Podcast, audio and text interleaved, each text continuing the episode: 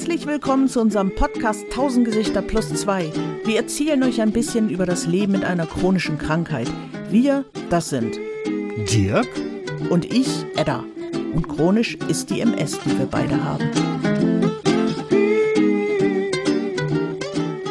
Moin Dirk. Moin Edda. Da sind wir wieder. Wie immer haben wir ungefähr eine halbe Stunde Zeit mitgebracht, selbst so gewählt. Das ist ja im Patientenleben nicht immer so. Da heißt es oft warten und vertrauen.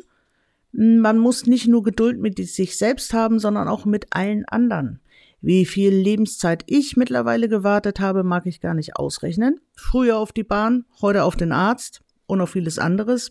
Dirk, hast du heute schon gewartet? Nee, heute habe ich tatsächlich noch nicht gewartet. Ich bin auch ein bisschen raus aus dem Warten. Ne? Wann hat das denn bei dir angefangen? Hat das auch bei dir beim Arzt so angefangen? Dieses, wenn man krank wird, dieses. Also es hat bei mir fundamental eingeschlagen, das erste Mal mit dem Warten. Also es ist tatsächlich so, früher habe ich auf die Bahn gewartet. Also das Thema Ach, Warten. Auf die Bahn, okay, das okay. Ich begleitet mich schon sehr viel länger. Oder ja, Radfahren. äh, Beim Autofahren, da wartest du ja auch darauf, dass das Ziel näher kommt, dass die nächste Tanke auftaucht, dass du mal äh, auf eine Toilette kommst. Also da gibt's auch Grund, Gründe zu warten, sagen wir es mal so. Ja, das stimmt Aber natürlich. das Warten hat sich einfach verändert. Früher hatte ich es quasi eilig, will ich nicht sagen, aber ich hatte immer Termine. Ich musste ja abends auf die Bühne. Also bitte, liebe Bahn, mach hin. Ich muss da heute Abend sein. Das war das Warten früher. Ich kann bei der Diagnose jetzt ja nicht behaupten, ich hätte auf sie gewartet, weil das ging A, Nee. glaube ich, schnell und B, war ich nicht wirklich Ja, ja. anwesend. Ich glaube auch bei dir, ne, da kommt wieder dieser Sonderfall dahin. Ja. Du hast nicht so lange in neurologischen Praxen wie ich verbracht, bevor überhaupt irgendwas passiert ist. Ich hatte ja quasi schon den Wahnsinn, bevor ich überhaupt krank war. Ne? Und Nee. für mich bestand interessanterweise auch der Wahnsinn immer in den anderen, die sich so aufgeregt haben. Okay. Weißt du, für mich stand ja zur Disposition, dass eventuell echt was so richtig Böses passiert. Das Mhm. macht Warten jetzt nicht besser. Hm. Aber man hat irgendwie, hatte, oder ich hatte zumindest im Hinterkopf, das Warten wird sich wohl irgendwie lohnen, während alle anderen äh, im Wartezimmer äh, nach 20 Minuten komplett steil gegangen sind.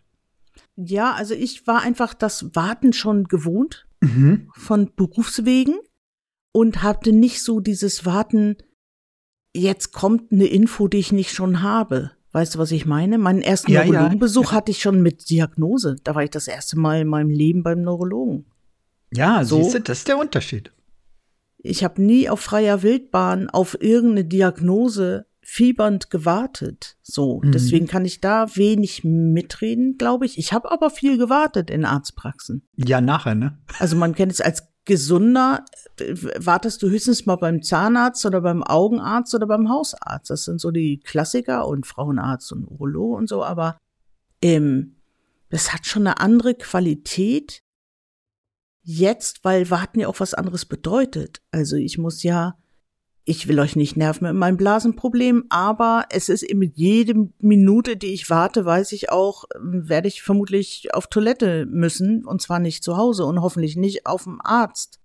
Also im Arztzimmer oder so.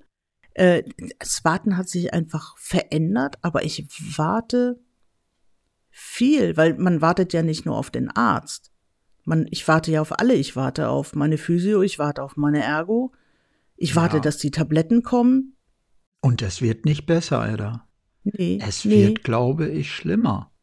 Und vor allem wird bei uns, das stelle ich fest, bei meinem Vater, der ist ja 95, ne? Ui. Da löst das den kompletten Wahnsinn aus. Genauso wie bei, einer, bei meiner Schwiegermutter, die pflegebedürftig war. Und der Pflegedienst, jetzt muss man sich vorstellen, so eine Frau, die sich nicht mehr selbst fertig machen kann. Ne? Du kannst nicht die Haare schön machen, du kannst das alles nicht. Und dann äh, kommt der Pflegedienst ja nicht nur äh, eine Stunde zu spät. Nein, er kommt auch noch eine Stunde zu früh, was dann solche Menschen in dem Alter in den kompletten Wahnsinn stürzt. Also das kann man, das kann ich wirklich definitiv so sagen. Ich glaube, die wissen gar nicht, was sie diesen Menschen antun, mhm. wenn sie sowas machen. Ne? Jemand, der nicht mehr selbstbestimmt irgendetwas regeln kann. So. Und jetzt so für, für so Leute wie mich, ich brauche, ich habe ja jetzt nicht den Pflegedienst, um mir bei der Körperhygiene zu helfen, sondern mhm. ich habe ihn zum Beispiel äh, für den Haushalt. Ich habe diese Entlastungsregel in Anspruch genommen, diese 125 ja. Euro oder 135, genau. weiß ja, ich ja. nicht mehr, im Monat, die man zur Verfügung hat. Hm, und dann hat es die Krankenkasse aber so gemacht, dass du dir nicht von Nachbarn oder normalen Menschen genau. helfen lassen kannst, sondern das muss eine zertifizierte Pflegekraft deinen Boden wischen. Ja, so. das ist auch so sehr pervers, schräg. wie es klingt, ist es auch für beide Seiten. Also mir tut jedes Mal, wenn wieder eine Pflegekraft hier reinkommt, die tut mir so leid, weil es ist nicht ihr Beruf und es ist nötig, äh, unnötig. Es ist einfach nicht nötig, dass sie das macht, aber sie muss es tun. Ähm, ich habe jetzt zum Beispiel vor Weihnachten bis heute war keiner da. Ja, das ist bei uns auch so gewesen. Das kann passieren und es geht eben nicht um die Körperhygiene, es geht nicht darum, dass ich nicht auf Toilette komme ohne sie, sondern wir reden hier über, es ist ein erste Weltproblem, über Staub auf dem Boden ja. oder so, ne? Aber die Kommunikation darüber, und da finde ich, wird's interessant, für den Wartenden und für den, der den anderen warten lässt. Also es war quasi gar keine Kommunikation. Letztes Mal hat sie mitten in unserer Podcast-Aufnahme angerufen, ob sie jetzt kommen könnte, wo ich denke, ja, ähm, ich nein, du warst dabei bei dem Telefonat. Seitdem habe ich von ihr nichts mehr gehört, auch nicht die Woche danach. Vielleicht ist auch sie nicht die zweite Woche danach. Nee, also ich bin, ja, also das ist nicht mein, es ist doch nicht meine Aufgabe, dafür zu sorgen, wie sie ihren Jahreswechsel verbringt. Das ist irgendwie, Verstehst du? Ja, doch, ich verstehe so das total. Und ich muss auch sagen, da habe ich auch so ein ganz bisschen Problem mit den Pflegeleuten allgemein. Okay. Weißt du, der, sie werden, die, die Pflegeleute selbst werden ja total ausgenutzt, mhm. ne? müssen hetzen wie die Bekloppten. Ja. ja.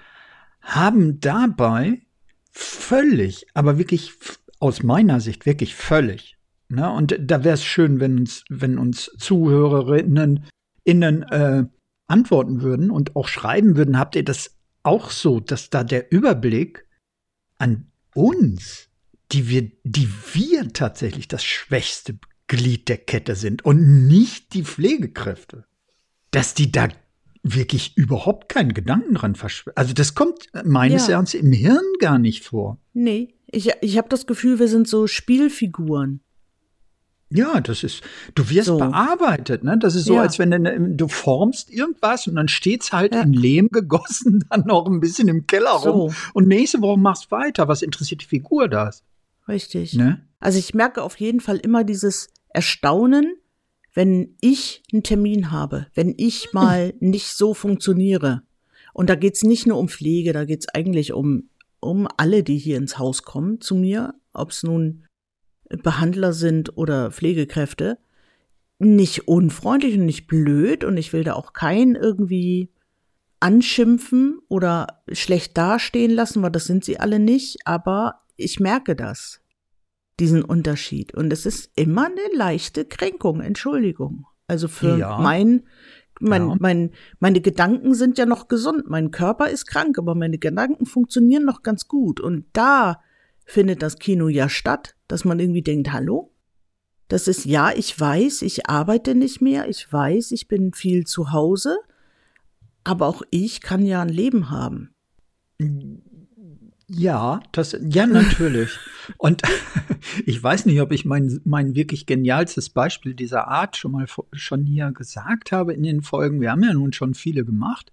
Mhm. Ähm, egal, ich, ich hau's noch mal raus. Das mit dem ja. Busfahrer. Also im Rollstuhl am Bus morgens um 7.30 Uhr. Hab ich, das habe ich schon erzählt, oder? Also mir hast du es erzählt, ob du es hier im Podcast erzählt hast, weiß ich nicht. Wir quatschen ja so viel. Ja, ich glaube, das ist, ähm, ich, ich hau's mal raus. Ich fuhr also morgens mit meinem Rollstuhl ähm, zur Bushaltestelle damals, was also wirklich extrem schwer war, weil ich, weil ich mit meinen Armen da schon gar nicht angekommen bin. Ich musste also wahnsinnig von losfahren, damit ich diese paar hundert Meter überhaupt schaffe. Dann komme ich da an, dann öffnet der Busfahrer und hat sich geweigert, mich mitzunehmen. So. Und äh, jetzt hört mal zu, die Begründung dafür, und ich glaube, dann sind wir zurück beim Thema. Wir haben jetzt die Zeit, wo die Leute zur Arbeit fahren. Sie können doch wohl Bus fahren, wann sie wollen. Mhm. Und der ist nicht ausgestiegen und hat geholfen, weil ich nun mal meinen scheiß Rollstuhl nicht selbst reintragen kann, dann bräuchte ich keinen. Und äh, das äh, muss ich sagen, vor allem, du kannst ja gar nicht reagieren, Edda, ne? oder? Richtig. Du sagst ja gar nichts. Du bist, ey. Spontan ist immer das, was einem auf dem Nachhauseweg einfällt. Ja, du bist ja so baff. Du, du, du, Absolut. du, du sagst gar nichts. Die Tür geht vor dir zu, ne? Und du stehst ja. da. Ne, äh, das Beste wäre jetzt, im Film würde es dann noch ein bisschen regnen leicht. Ne, deine, deine, Mundwinkel würden langsam runterfallen, ne? Und irgendwann bist pitchnass. Das wäre dann das ja. Ende von, ja. von dieser kleinen Szene. Ne? Ja. Aber es ist bittere Realität und damals habe ich mich maßlos aufgeregt. Heute mhm. habe ich dann noch eine andere Idee. Äh, der Busfahrer ist mittlerweile schon getrieben wie blöd.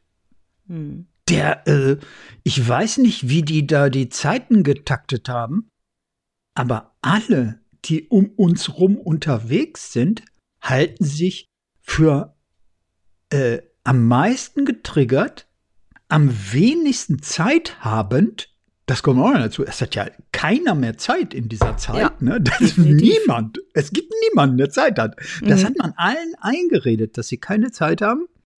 Und wir haben überhaupt nicht das Anrecht, Zeit zu haben. Also, weil wir haben ja immer Zeit. Das ist es. Das ist total crazy, oder? Das ist pervers. Ich finde es wirklich abartig. Ja, und es ist so schwer, findest du nicht auch, die Leute dafür irgendwie oder mit, mit denen zu diskutieren, die es betrifft, ne? Die nee, sind ja eigentlich nicht. nicht. Gegner, ne? Weil die, die sind nee. ja selbst davon betroffen. Und das mein ist, glaube ich, das. Genau. Mein ne? Problem ist auch, dass ich immer das große Ganze sehe und zwar viel zu schnell. Deswegen nehme ich mich gerne, das ist so. Ja, man nimmt das sich war zurück, aber schon ne? immer so, ich nehme mich zurück, weil ich das ja, große Ganze, das war früher schon auf der Bühne schon so, wenn du zehn Minuten Auftritt hast, jeder packt seine geilsten Nummern raus. Edda guckt erstmal, was ist denn vor mir dran, was ist denn nach mir dran, wie passe ich denn da rein? Und ich nehme halt das, ich habe halt das genommen, was reinpasst und nicht das, was die geilsten Nummern waren. Und das hat sich natürlich als Patient nicht geändert. Ich denke immer ja. die andere Seite mit und zwar viel zu schnell und dadurch verliere ich meine Perspektive einfach auch mal aus den Augen. Leider. Aber man verliert auch noch den Rest der Spontaneität. Das stimmt. Ne? Mit, mit der Spontaneität ist das ja so eine Sache, Edda. Wir sind, äh, wir sollen ja alle spontan sein, ne? Und ähm, ich glaube, wir, wir haben, oder die neurologisch Erkrankten, das sind ja nicht nur MSler, das sind also auch psychisch erkrankte Menschen, das sind eigentlich sehr viele, die erkrankt sind. Ja. Äh, die müssen gar nicht unbedingt vorbelastet sein, darüber nachzudenken, was sie tun. Die sind dann aber wirklich so richtig am Eimer.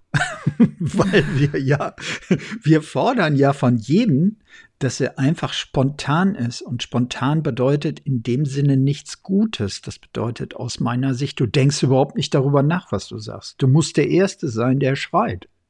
Mhm. Würdest du das unterschreiben so? Dass das ein ja. Problem ist? Ja, ja, schon. Ja, ne? Definitiv, definitiv. Weil das können wir, also bei mir war das ganz, ganz schlimm. Wirklich mhm. ganz, ganz schlimm. Ich musste mich meiner Verlangsamung im Kopf ja anpassen. Das hat lange gedauert. Mhm. Na, wenn du, du bist es ja gewöhnt, auf etwas zu reagieren und dann zu agieren. Wenn das schlagartig nicht mehr funktioniert, dann bist du in jeder Diskussion der Depp. Du sitzt da einfach nur noch rum und bist Accessoire. Das stimmt. Ne? Und das stimmt. Ich glaube auch, das ist auf der Bühne nicht anders. Ich stelle mir das gerade vor, du, äh, ne, äh, gerade eine Bühnenshow lebt ja davon. Also de, dieses Lebendige kommt ja dadurch zustande, dieses Natürliche, dass es so perfekt ist. Also ne, dieses, was wir gar nicht sehen, macht es so gut. Ne, was da drin steckt. Also, und da ist eine Menge drin, sobald du da nur eine Millisekunde unterbrichst dann gibt es so ein Was ist das? Oder? Ja, ja, nein. Also eigentlich waren die besten Shows waren immer, wenn das Programm schon eigentlich ein bisschen ranzig war, also ein bisschen zu alt, dass man ein bisschen okay. gelangweilt ist von der Routine des Programmes ja. an sich.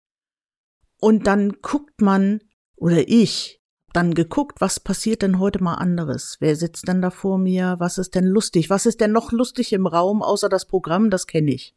So? Und ja. das waren eigentlich die besten Momente, weil dann gehst du fliegen in die Improvisation.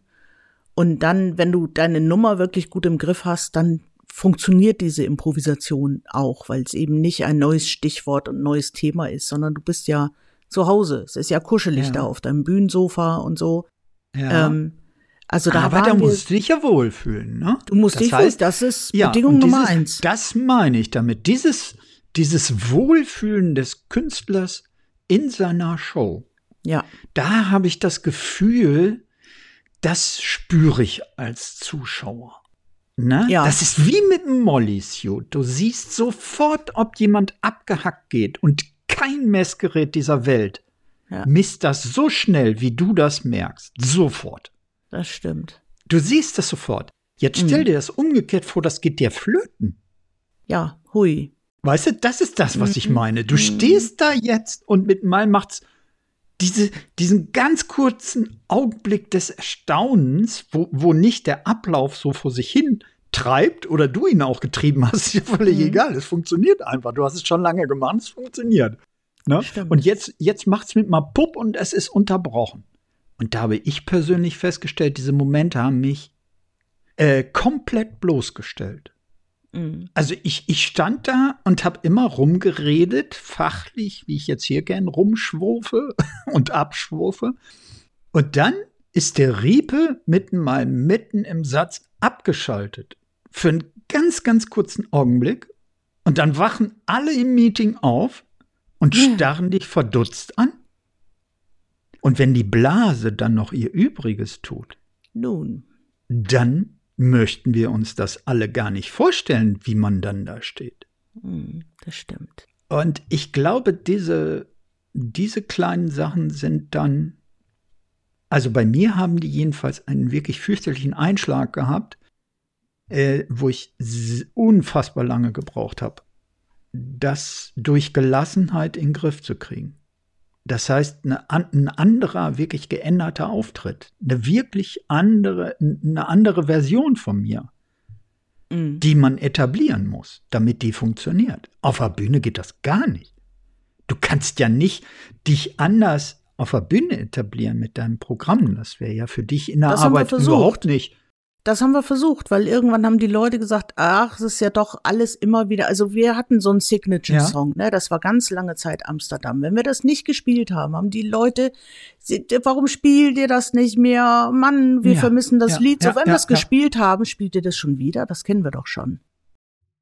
Ja, das ist Wahnsinn, ne? Diese, das ist diese, total. Dieses, ja. Absolut. Du musst dich, du sollst dich verändern, darf sich aber nicht, es darf nichts anderes sein. Muss aber was genau. Neues sein. So genau. ist es irgendwie, daran sind wir kaputt gegangen. Wir haben das eine Show lang haben wir das probiert, uns ein bisschen zu drehen, mich weicher zu machen, Ina pfiffig ja, von anders der, von dem, zu von, machen. Von der, von der Kunstperson der, anders so, zu machen. Ja. Und äh, das haben wir kläglich wieder einstellen müssen. Wir sind wieder zu unseren alten Gewohnheiten zurück, weil die Leute das einfach nicht angenommen haben, weil es war zu anders.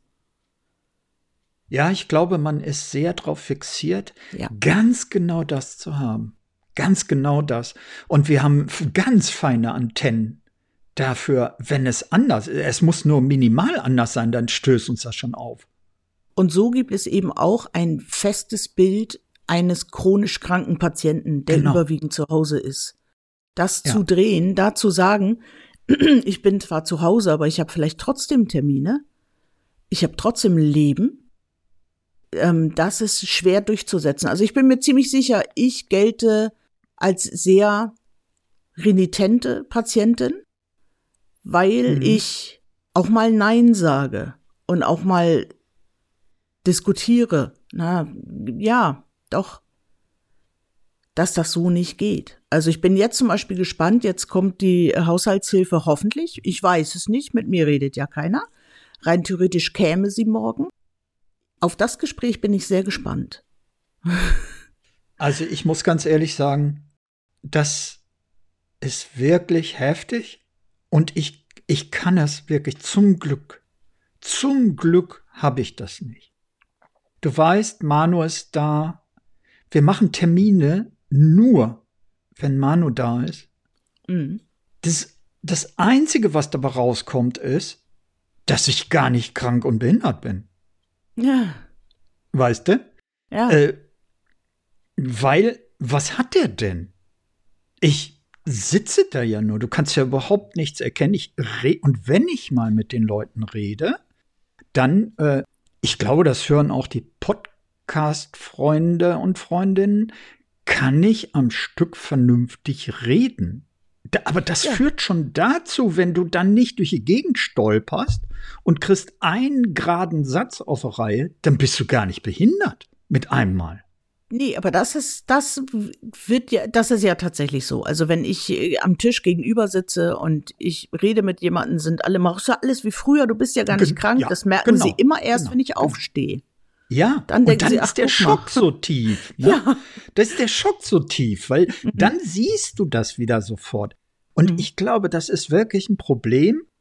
Ähm, und ich habe auch noch nicht wirklich äh, dafür, dafür ein Patentrezept. Weil da gibt es gar keine Schuldigen auf irgendeiner Seite, sondern äh, das ist wirklich ein Dilemma, was ganz schwer äh, irgendwie in den Griff zu kriegen ist.